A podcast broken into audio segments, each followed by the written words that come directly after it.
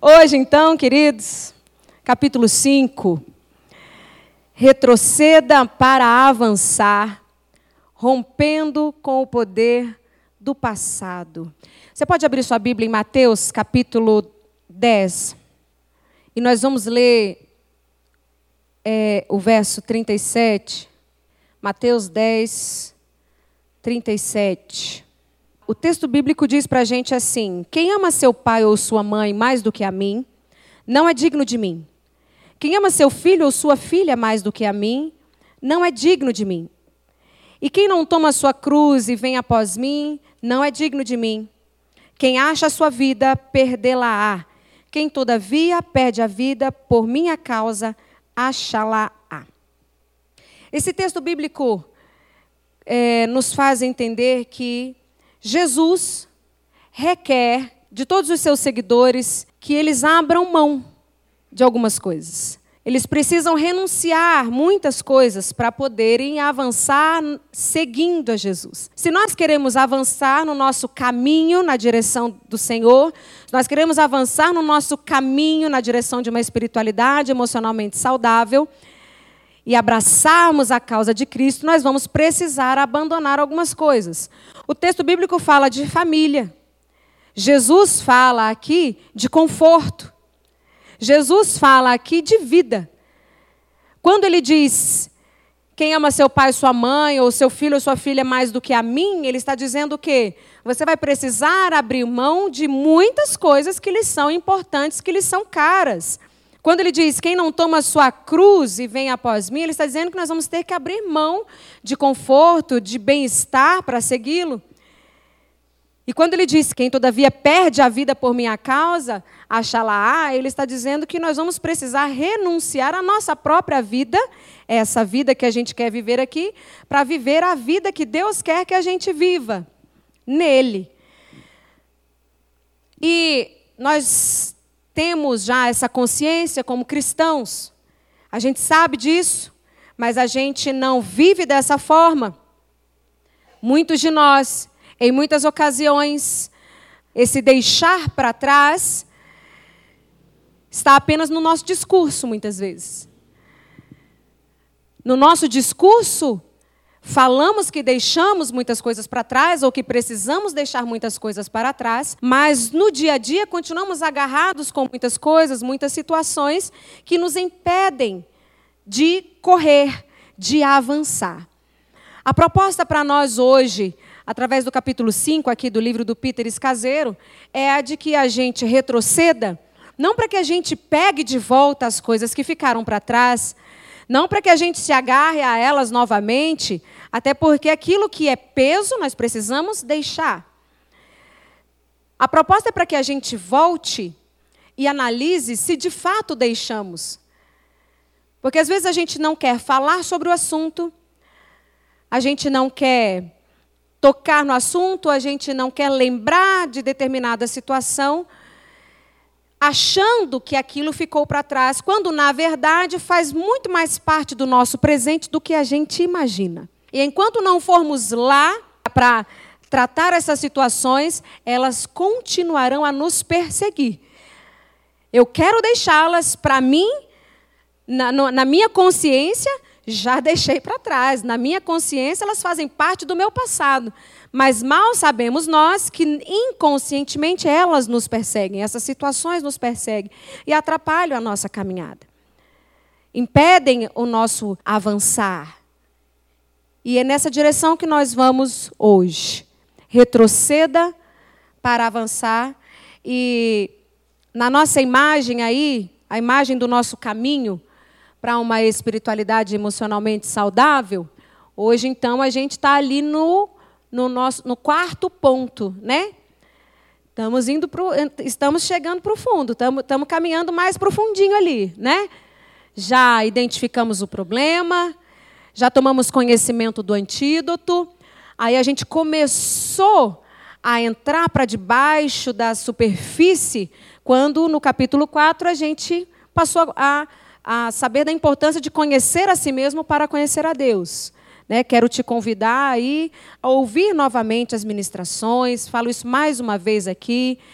né? ouça novamente as ministrações pelos podcasts, vamos ruminar essa palavra. Leia o livro, você que comprou, você que ainda não comprou o livro, ainda está em tempo, né? Esse aqui é um livro bom da gente ter na cabeceira, para a gente voltar lá nele de vez em quando. Faça as devocionais que nós estamos enviando por WhatsApp. Inclusive, se alguém é, que nos ouve pela internet ainda não teve acesso às devocionais, é só mandar uma mensagem para a gente, a gente encaminha para o seu WhatsApp. Né, já deixa salvo aqui também na lista de transmissão para receber toda semana. Porque a gente começou a mergulhar. Quando, na semana, nas semanas anteriores, nós fomos, é, vimos a importância de conhecer a si mesmo. Só que nas nossas ministrações, a gente lança a proposta para os irmãos, e vai ser durante as devocionais que você vai, é, é, vai junto com o Espírito Santo, encontrar aí o que você precisa tratar. Porque o que eu preciso tratar é algo, o que você precisa tratar é outra coisa. E vai ser nas devocionais, junto com o Espírito Santo, que você vai encontrar essas questões, né? Então, nas devocionais do Conheça a Si Mesmo, por exemplo, para conhecer a Deus, tem muitas questões muito particulares, muito próprias. Quero incentivar você a fazer essas devocionais, tá bom? Hoje a gente vai um pouquinho mais profundo aí no nosso iceberg, nesse caminho né, para a espiritualidade emocionalmente saudável, que é esse retroceder para avançar. Eu quero dizer uma coisa aqui para você. É, Peter fala isso aqui no início do capítulo. A espiritualidade emocionalmente saudável tem a, tem a ver com a realidade, não com negação ou fantasia. Isso precisa, ser, isso precisa ficar claro todas as vezes aqui, queridos, porque o que se tem como costume religiosamente é colocar uma boa máscara, né? É vestir-se da sua religiosidade. Então aqui eu me visto da minha religiosidade, em casa eu me, despo, me, me dispo da minha religiosidade. Às vezes em casa eu estou bem vestido de, da minha religiosidade, mas no trabalho eu já não levo esta capa de religiosidade.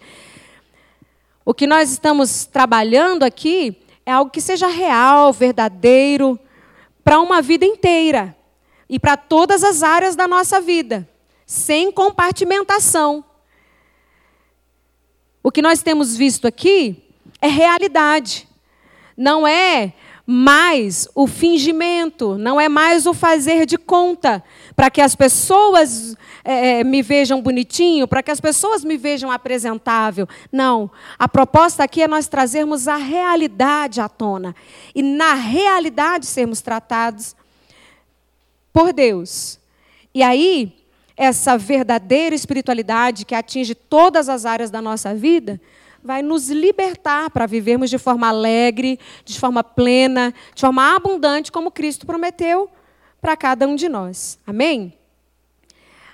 Mas já falamos sobre isso muitas vezes. Precisamos nos livrar de comportamentos comportamentos que são padrão e que são destrutivos e que nos acompanham desde um passado muito longe. Precisamos nos livrar deles, então, para a gente viver essa vida de amor, essa vida plena e abundante que Deus deseja para nós.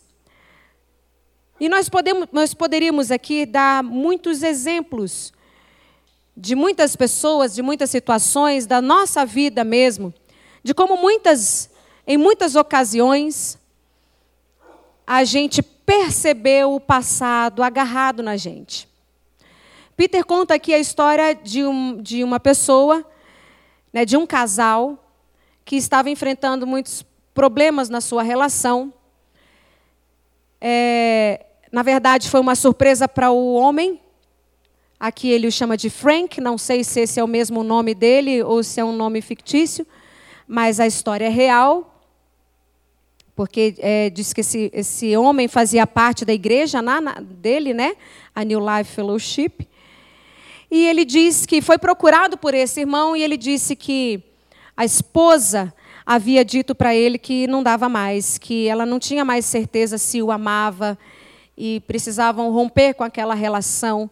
E ele ficou abismado com isso. Na procura, enquanto eles conversavam a respeito do que talvez pudesse ter causado o problema no relacionamento, a, o Frank soltou. Ele disse que provavelmente, ele, havia dito né, para a esposa dele que provavelmente eles teriam que se mudar mais uma vez. Esse homem já havia se mudado com sua família várias, por várias ocasiões. Agora eles estavam mais estabilizados, mas ele ia se mudar de novo. Pensar, estava pensando em se mudar novamente. E eles começaram a pensar: será que então foi isso que deixou ela abalada, porque já mudou tanto e agora que estava estabilizada? Bom, chegou-se à conclusão de que tanto o marido como a esposa carregavam muitas situações, muita herança, muita bagagem da sua família anterior. Esse rapaz era filho de militar, esse homem era filho de militar, então ele também teve que se mudar muitas vezes, quando na infância, e agora, depois de casado, ele, ele repetia esse padrão de ficar se mudando sempre. Por causa disso, antes ele não tinha muita amizade com as pessoas, porque se mudava demais, esse padrão continuou na vida de casado, então aquele, aquele, aquela família não tinha muito com quem se abrir também, porque não tinham muitos, muitos amigos. Enfim, eu, eu, eu preciso passar rapidamente por essa experiência, só para mostrar que há exemplos né, de que as situações que nos surgem apresentam padrões que já vivemos na nossa família. E, e, e, quando falamos de família aqui, a Bíblia não traz é, numa geração apenas. Vamos falar aqui de várias gerações. Estamos falando de muitas gerações. Isso significa que a sua família, enquanto nós falamos aqui, enquanto nós pensamos, você precisa pensar na sua família, que inclui ah, não só seus pais, irmãos, mas também tios, avós, bisavós, tataravós e tataravós. Creio que os irmãos já me ouviram dizer aqui várias vezes como que um padrão da minha família veio passando desde o meu bisavô. É, eu tenho conhecimento do meu bisavô, não sei se o meu tataravô, o tataravô também tinha, mas que era é, o fato de ser muito bruto, ignorante. Eu creio que os irmãos já se lembrem disso. Que o meu bisavô era muito bruto. Isso se reproduziu na vida do meu pai, isso se reproduziu quando chegou na minha família. Poderia ter ido só lá para o meu irmão, né? Porque parecia ser uma coisa que vinha entre os homens. Não, alcançou esta que vos fala. e fui tratada pelo Senhor muito nisso. E ainda hoje, ainda hoje, eu preciso me cuidar para não reproduzir esse padrão que é familiar e que pode me causar muitos problemas, muitos problemas na igreja, no meu casamento e em várias outras situações. Então, a, o que a gente observa é que o que acontece numa geração quase sempre se repete na geração seguinte. A não ser que esse padrão seja abandonado, a não ser que haja uma cisão no comportamento, o padrão vai se repetir. E é, por, é comum observar esses padrões de geração, de uma geração na geração seguinte. E aí nós podemos dar alguns exemplos, como divórcio, alcoolismo, comportamentos viciantes, abusos sexuais, gravidez fora do casamento, casamentos infelizes, brigas dentro de casa, é, é, a maneira de lidar com as finanças. São padrões que costumam se repetir Algumas pessoas, é, os cientistas, gostam de é, atribuir isso à genética, ao DNA. Sociólogos preferem atribuir isso à educação, ao ambiente, né? É, é, e de fato podemos pensar aqui que essas duas situações contribuem. A genética, essa herança que vem aí no gene, mas também o meio onde nós somos formados, o meio onde nós fomos criados. Não podemos negar, não podemos negar isso. E nós precisamos examinar esses padrões. Padrões que são representados em nossos relacionamentos presentes, padrões que estão presentes no nosso dia a dia sem necessariamente nós estarmos conscientes disso. Talvez você e eu não estejamos conscientes de como isso que a gente acha que ficou lá no passado influencia o nosso presente hoje. E, queridos, aqui nós vamos falar apenas de forma é, geral. É por isso que é tão importante as devocionais, é por isso que você tem aquele tempo com Deus, porque é o Espírito Santo que vai te dizer quais são os padrões que você tem repetido, que a sua família tem repetido geração após geração. Vai ser numa conversa franca com o Espírito Santo que ele vai abrir os seus olhos para que você identifique isso. É, é, infelizmente, não é possível a gente apagar o, o efeito negativo desses padrões do nosso passado, daquilo que já aconteceu. Mas nós precisamos fazer isso pelo nosso bem, pelo bem dos nossos filhos, pelo bem daqueles que estão ao nosso redor, para que a gente quebre é, é, essa sequência. Se eu não tenho mais como apagar os efeitos negativos desses padrões familiares do meu passado, eu posso apagar, eu, eu posso apagar, não, eu posso deixar com que isto não aconteça no futuro. Com que daqui a 10 anos eu não tenha que dizer, puxa vida, passei mais 10 anos reproduzindo isso. Vamos fazer isso, queridos, em nome de Jesus. Se eu não posso mexer no passado, eu posso mexer no meu futuro. Se, a gente não pode mexer no passado da nossa família, a gente pode estabelecer o futuro da nossa família. Você pode dizer amém por isso? E vamos estabelecer o futuro da nossa família quebrando esses padrões comportamentais que nos fazem tão mal. Vamos é, quebrar esses padrões de comportamento que nos impedem de avançar na nossa caminhada com Cristo, que nos impedem de seguir a Cristo de verdade. Porque não se engane, não se engane. Há muitas. A, a, a, a, gente, a gente pensa estar no caminho e muitas vezes não está. Há muitos padrões de comportamentos familiares que não atrapalham só na nossa família, atrapalham no seu ministério, atrapalham na sua caminhada de fé, atrapalham na sua caminhada com Deus e atrapalham na sua vida profissional, atrapalham tudo. Vamos romper com isso em nome de Jesus. Então o desafio está posto. E o desafio é a gente ir na direção de um discipulado. Seguir a Cristo é a gente passar por um discipulado, isso vai exigir um, um, um exame, um exame para que a gente possa crescer, para que a gente possa avançar. Eu quero repetir o verso 37 de Mateus capítulo 10. Quem ama seu pai ou sua mãe mais do que a mim, ou, parafraseando aqui, né, o Peter fez isso no livro.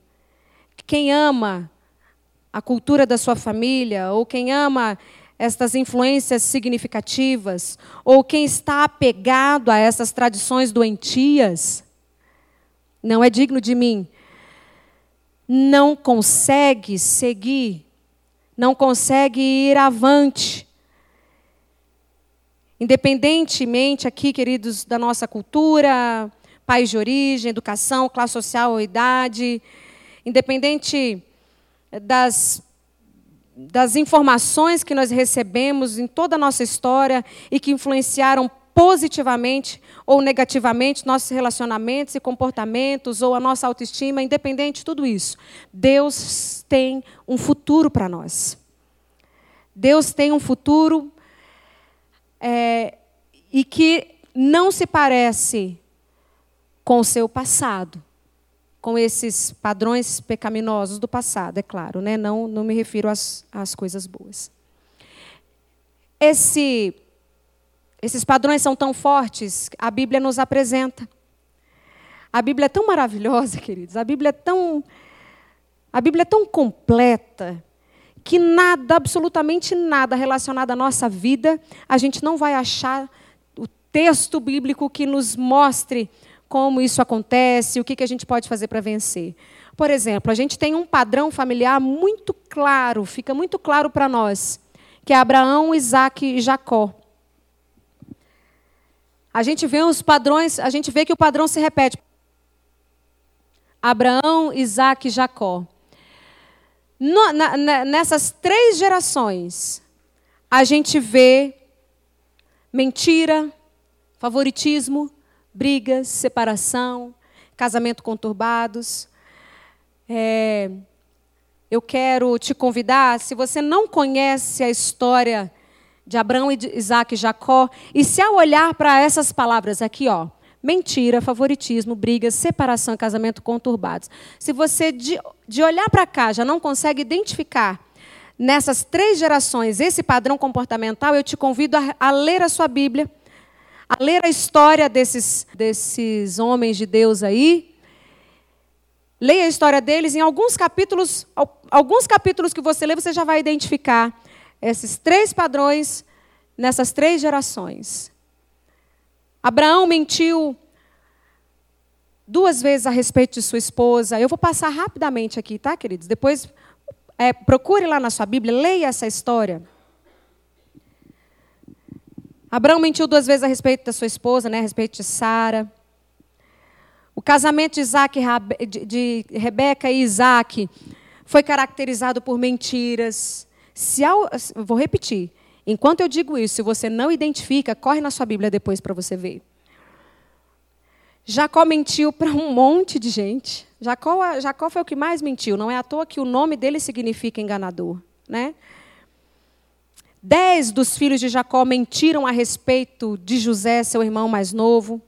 Mantiveram esse segredo por anos e anos. É um padrão que foi se repetindo. Favoritismo. Abraão, embora Isaac seja o filho da promessa, olhe lá na sua Bíblia e você vai perceber que Abraão, em determinados momentos ali, ele favoreceu Ismael. Isso causou um alvoroço dentro da casa dele. Isaac, qual era o filhinho preferido de Isaac? Esaú. Foi diferente com Jacó? Não. Jacó teve filhos preferidos: José, Benjamim, padrão que se repete. A gente teve também aqui brigas, brigas horrendas, brigas que a gente é, é, que não se veria dentro de uma casa, né? Vemos ali a confusão entre Ismael e Isaac, vemos a confusão entre Sara e Agar, vemos a confusão entre Esaú e Jacó, vemos a confusão entre José e seus irmãos, muitas brigas, que causaram separação entre os irmãos. Nestas três gerações, os irmãos viveram separados. Ismael viveu separado de Isaac. Tiveram que se separar, não tinha jeito de viver junto, por causa das brigas, né? Esaú e Jacó ficaram separados por muito tempo, demorou até que eles é, é, reatassem o relacionamento. Jacó e seus irmãos viveram separados por mais de 10 anos, padrão de comportamento que se repete. E os casamentos conturbados, tanto de, de, é, de todos eles, né? Abraão, por causa da confusão lá com Agar. Isaac não teve uma outra mulher envolvida mas teve ali muitos problemas, né? um relacionamento difícil com Rebeca. Jacó teve quatro mulheres, né? duas mulheres e duas concubinas. Padrões que se repetem. E aí eu quero é, trazer para nós aqui alguns, algumas áreas de influência para a gente entender esse poder que tem esse padrão familiar. Estas são dez áreas de influência que o Peter colocou aqui no livro. Mas nós, nós poderíamos destacar outras. Mas vamos, né, nós estamos no estudo do livro, então vamos seguir é, aqui. Veja essas áreas de influência e eu gostaria que você me ajudasse aqui. Ok? Vamos falar sobre cada um desses pontos e você vai me dizer que tipo de padrão se costuma se repetir nas famílias a partir desta área? Vamos falar sobre o dinheiro. Lembre aí, puxa na sua mente, na sua memória, às vezes da sua família ou de alguma família que você conhece, ou de um modo geral. Puxa aí na sua mente. Que padrão às vezes costuma se repetir no meio das famílias nessa área aí, relacionada ao dinheiro? Vamos lá. Alguém? Pode falar. Não saber administrar. Eu, eu, pelo menos essa eu esperava que surgisse do auditório. Não saber administrar. Gastar mais do que se ganha. Ir de empréstimo em empréstimo. Né? Ou consumir. Às vezes até tem o dinheiro para tanto, né? Mas consome demais, compra o que não precisa, compra o que não deve. Esse é um padrão que costuma se repetir no meio das famílias. Alguém se lembra de mais algum? A falta do dinheiro, lógico, porque não sabe administrar, vai faltar, né? Certamente. Não sabe administrar, vai faltar. E é impressionante. É impressionante. Famílias é, que de geração em geração vivem numa dureza sem fim. Eu conheço família, uma, eu conheço uma família eu era muito pequena, eu era criança, quando essa família já precisava de ajuda. E ainda hoje, já está na terceira geração, continuam precisando de ajuda, de recursos sempre. E liga, e, e pede ajuda, e pede cesta. Sempre, padrões que se repetem. Mas não só a falta, a, o exagero, né, a importância exagerada que se dá a ele também é um padrão que se repete. Casar-se por. É, esse também é um ponto importante. É o famoso golpe do baú. É, isso também é, costuma se repetir. Vai, vai casar com o cara porque ele tem dinheiro, vai casar com a moça porque tem dinheiro. Também. A falsa segurança que o, que o dinheiro traz, né? tipo, o entendimento de que o dinheiro é a melhor fonte de segurança. O entendimento de que ganhar muito dinheiro vai provar que você é bom, que você consegue, que você é bem sucedido. São é, é, ideias, conceitos passados de geração para geração. De que quanto mais dinheiro você tiver, mais importante você é. Queridos, isso, isso aqui, quanto mais dinheiro tiver, mais importante você é, isso passa sem ninguém perceber. Você não precisa dizer com estas palavras. A forma como uma família lida com o dinheiro vai comunicar para todo o restante daquela família a mesma coisa. Vamos lá. Em relação aos a, conflitos. Vamos pensar nos conflitos. Como que as famílias costumam lidar com os conflitos e como isso reflete nas gerações seguintes? E lidar com o conflito. Vamos pensar na forma como a gente lida com o conflito. Às vezes não lida. Pronto. Uma das formas que acontece, uma das coisas que acontecem em muitas famílias em relação ao conflito é não lidar com eles. É varrer para debaixo do tapete na esperança de que o tempo cure, na esperança de que o tempo resolva. E aí, geração após geração, nós temos pessoas amargas que não perdoam, que às vezes, não se falam direito, não se abraçam de forma intensa, porque só maquiaram a situação, não resolveram de fato. Né? É o famoso deixa quieto. Ainda tem aqueles que dizem que raiva e briga todo dia é normal. Não, minha família é assim mesmo, é porque nós somos descendentes disso, nós somos, ah, porque a gente é descendente daquilo. então é normal. Ah, porque falar alto, brigar, não, isso aqui em casa é, é comum. Geração após geração está lá essa família aos trancos e barrancos, né? Vamos falar um pouco sobre o sexo. Essa é uma área de influência também muito grande. Como que as famílias têm lidado com isso e que tem influenciado as gerações, geração após geração? Como as famílias lidam com isso, né, conceitos a respeito do sexo que passam de geração para geração? Não vamos falar do assunto, né? sexo não se fala. Disso, sexo não se fala, só se faz. É, poderia se Pensou-se também por isso, né, nisso muito tempo. E aí as pessoas entram numa relação completamente nuas, cruas a respeito do assunto. É, Peter coloca um aqui que eu achei demais isso aqui. Eu achei muito legal, porque eu, eu, eu costumo falar muito disso com as mulheres.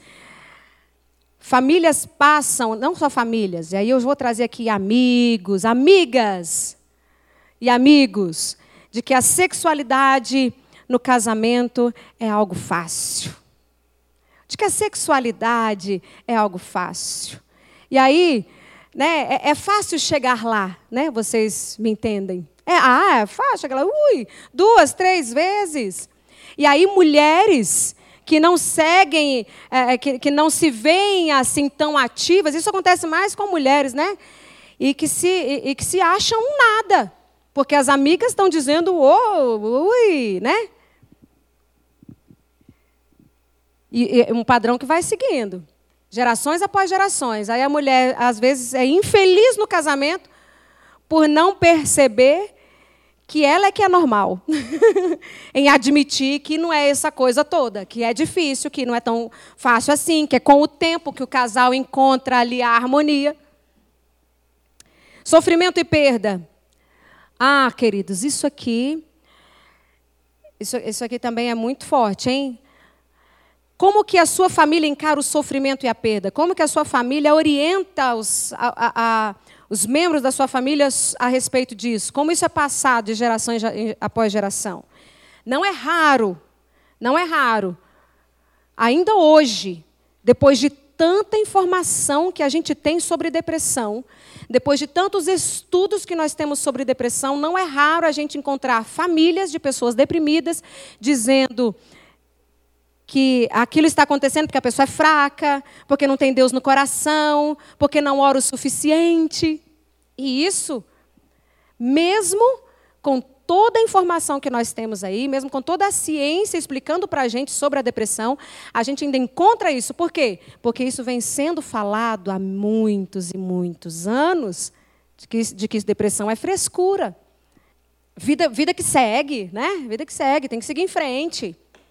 A raiva, por exemplo, quanto, quanto a exprimir raiva ou demais sentimentos, né? Temos ali o, o, os dois últimos ali, os dois abaixo no nosso slide, é exprimir raiva e sentimentos e emoções, né? Alguns dizem que você pode, não tem nada não, você pode explodir de raiva, pra, se, se é para falar o que você está sentindo, se é para expressar sinceridade, né?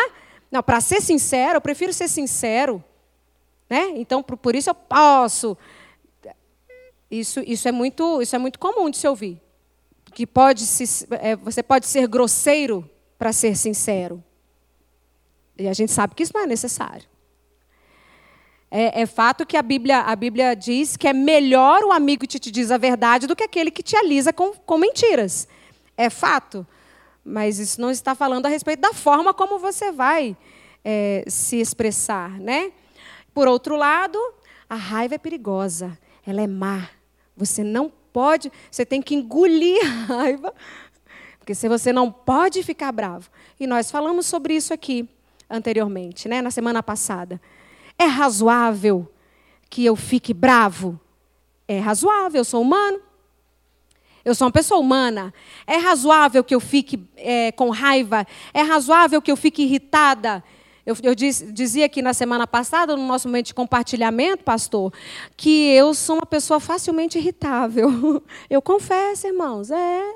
Por que, que eu vou esconder? Não preciso esconder, né? Eu sou uma pessoa facilmente irritável. É razoável que eu me irrite?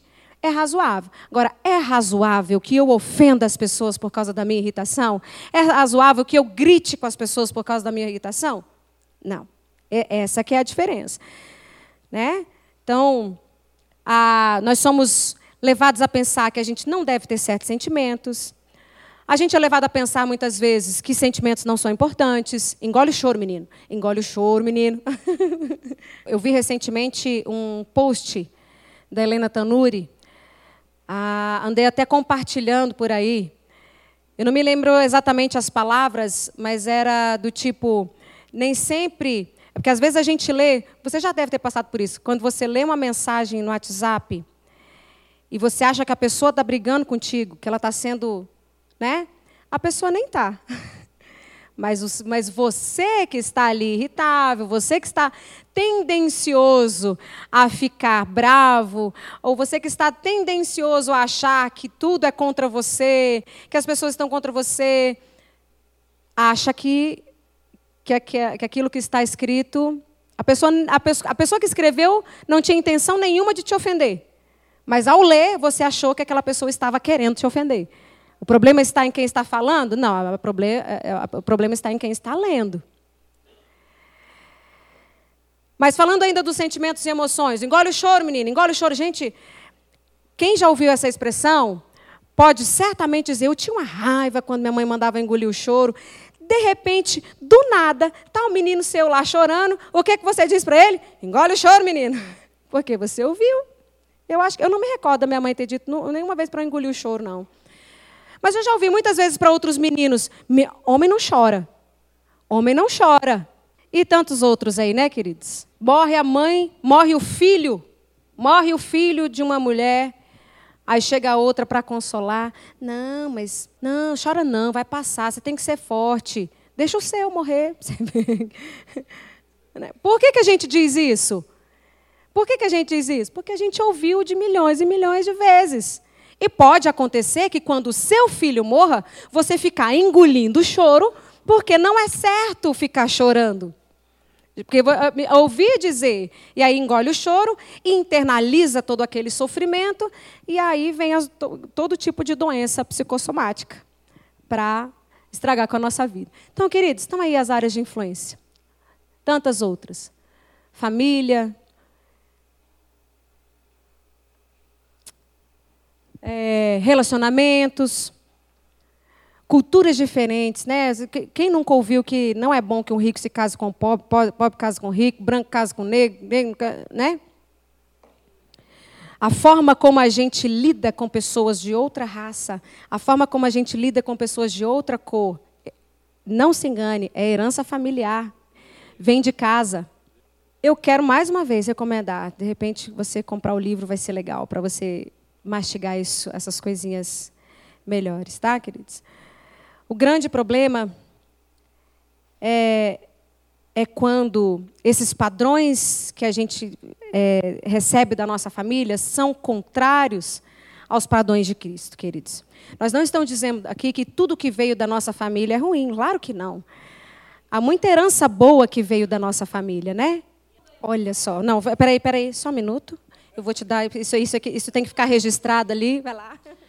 Não, eu acho assim incrível que esses padrões, né, as pessoas seguem quando eles são ruins, quando eles são más. Mas quando o pai é honesto, a mãe é um exemplo, não seguem. Essa é uma questão difícil, né? A, gente tem a, a, o terrível problema de aprender o que é errado, que a, gente que a gente tem padrões familiares muito bons, temos. Nós temos absoluta certeza disso e a gente precisa valorizá-los, precisa comunicá-los às futuras gerações, como é, o Senhor recomendou que a gente assentasse à mesa com os nossos filhos e transmitisse a eles a herança de fé que, que receberam. Essa foi a orientação aos israelitas, que eles passassem aos filhos, né, e aos filhos e, e, e estes filhos aos seus filhos, sentados à mesa, transmitissem o ensino das, das sagradas letras, né? Transmitissem, contassem a história do livramento do povo de Deus, né? Contassem como Deus os livrou, como Deus os salvou. Então nós temos coisas que nós trouxemos da nossa família que nós precisamos não só preservar, como passar adiante às futuras gerações. Agora, quando esses padrões são contrários aos de Cristo, aí a gente tem que romper. Aí a gente tem que quebrar. O problema, queridos, o problema é que a gente não faz isso por causa de uma palavrinha que é compartimentação. Compartimentação e desconexão. A gente compartimenta a gente, a gente coloca a nossa vida em compartimentos diferentes. Aquilo que é relacionado à minha família não tem nada a ver com, que é, com a minha fé. Aquilo que é relacionado ao meu trabalho não tem nada a ver com a minha família. E, queridos, não, nós não podemos nos enganar. Está tudo ligado. tudo interligado.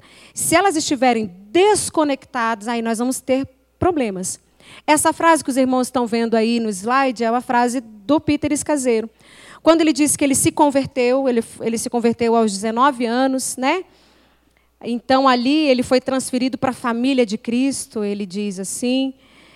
E aí ele disse que, embora ele fosse ali um novo membro da família de Cristo, quase tudo o que ele havia aprendido sobre a vida, de um modo geral, tinha vindo não daquela nova comunidade de fé, não da palavra de Deus, mas da sua família de origem. Aí ele diz: aprender a orar, ler a Escritura, participar de pequenos grupos, adorar e usar meus dons foi a parte fácil. Talvez essa aí, provavelmente seja essa a parte de cima do iceberg, né? Aquela bela maquiagem que a gente coloca, né? Arrancar mensagens ou informações ou conceitos é, profundamente arraigados, hábitos e maneiras de comportamento, isso é, mostraria ser muito complexo e difícil. Como já dissemos aqui em outro estudo. Orar, ler a, Bíblia, participar de pequenos grupos, adorar, usar os nossos dons. Isso é maravilhoso e muda de fato a nossa vida. Muda sim. Se tudo isto for levado para a profundidade do meu ser.